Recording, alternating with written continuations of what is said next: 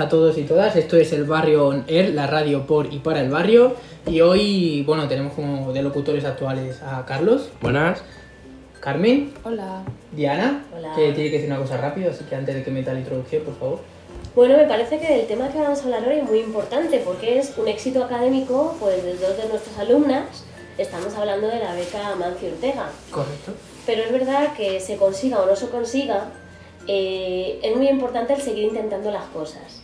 Yo hablo pues, de las personas que se han quedado un poquito por el camino y que son muy importantes hoy, aunque no estén aquí, pero sí que están con nosotros y con nosotras y sobre todo ese afán de superación y de seguir intentando las cosas. Que 0,15 no es nada. No, no. Y hoy pues tenemos como representantes que nos vienen a contar un poco su experiencia con lo que ha sido hasta ahora el ganar la beca Armancio Ortega, que son Lucía Hola. y Celia. Hola. Y bueno, pues la primera pregunta es un poco para que introduzcáis de qué va la beca Amancio Ortega. Cuéntanos. Pues la beca Mancio Ortega consiste en irte primero a bachillerato o ya sea a Estados Unidos o a Canadá a estudiar allí, que consta de 10 meses, con una familia y pues vivir allí con ellos y compartir costumbres y pues ir al instituto allí. Celia. Eh, es una inversión eh, total, la verdad, porque nos tenemos que quedar todo un año con una familia, pero sí es verdad que lo consideran como una experiencia más personal que educativa porque eh, supone muchas cosas el irse a un país 10 meses eh, totalmente solo. Bueno, y Carlos creo que quería hacer una pregunta. Vale, a mí me han contado que tú, Celia, te vas a ir a Canadá y tú, eh, te vas a ir, tú, Lucía, te vas a ir a Estados Unidos. Bueno, una pregunta así un poco diferente. Si pudieseis haber elegido el país de todo el mundo en cual- al cual ir, ¿cuál hubieseis elegido? Yo hubiera cogido Canadá, porque Canadá tiene un sistema educativo que es muy bueno y además eh, me han contado por gente que ha estado allí que las familias son muy acogedoras y que las experiencias han sido muy buenas.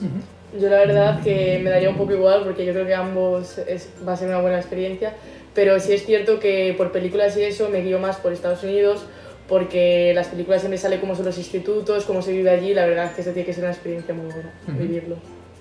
¿Y qué fue lo que os hizo pensar que, mm, bueno, lo que hizo eh, dar ese clic en vuestra cabeza de decir, em, me encantaría irme a un país, a un país extranjero, en este caso eh, Estados Unidos y Canadá, para poder eh, desempeñar uno de los años de bachillerato?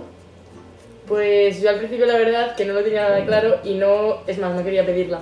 Pero mis padres me dijeron, pídela y a ver qué pasa, si no, lo puedes rechazar. Y ahora pues la verdad pienso que es una opción única, una oportunidad única, que si no coges este tren yo creo que no va a volver. Así que yo la voy a intentar disfrutar al máximo y ahora lo veo con otros ojos que cuando la pedí al principio. ¿Y tú, Celia? Yo como Lucía también creo que es una experiencia única e irreemplazable. Y la verdad que desde un principio sí es verdad que tenía un poco de miedo porque si me la daban iba a ser con mucho irme 10 meses sola. Pero una vez que empecé a hacer los exámenes y todo eh, pensé que si me la daban no iba a renunciar porque después de tanto esfuerzo pues no iba a dejar atrás. Claro, es que como habéis dicho, son 10 meses que pasáis prácticamente solos porque os vais a un país totalmente extranjero para vosotras. ¿Cómo, cómo vais a conllevar eso?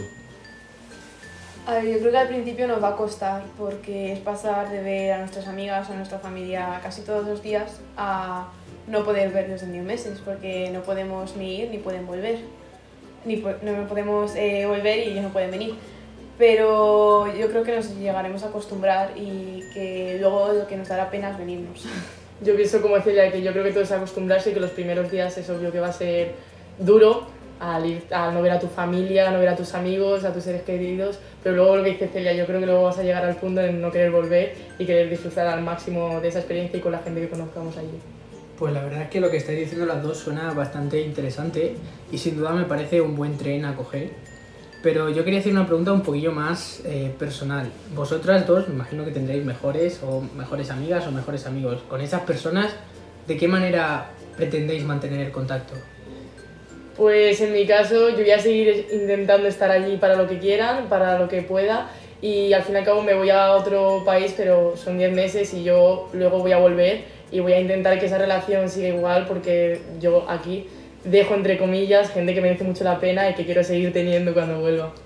Opino igual, eh, yo ya he dicho a mis amigas que aunque esté a 5 horas de diferencia, que me van a seguir teniendo aquí, que lo que necesiten yo, aunque no pueda estar en ese momento, siempre voy a estar ahí y que aunque me vaya 10 meses, cuando vuelva eh, quiero seguir a su lado porque son personas que me han demostrado mucho y que merecen mucho la pena, como ha dicho ella. Y en general, ¿qué creéis que es lo que más, lo que más eh, vais a echar de menos cuando os vayáis de España en general? Mis padres.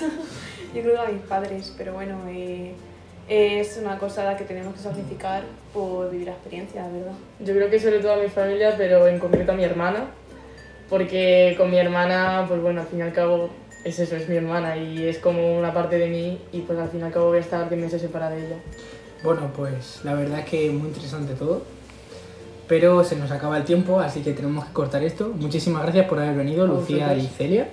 Y un placer haberos tenido aquí y esperemos que a la vuelta de la beca nos podáis contar un poco vuestra experiencia, cómo ha sido. Claro, esperemos que disfrutéis mucho estos 10 meses, que os sirvan para aprender, para valorar lo que tenéis aquí y lo que dejáis allí.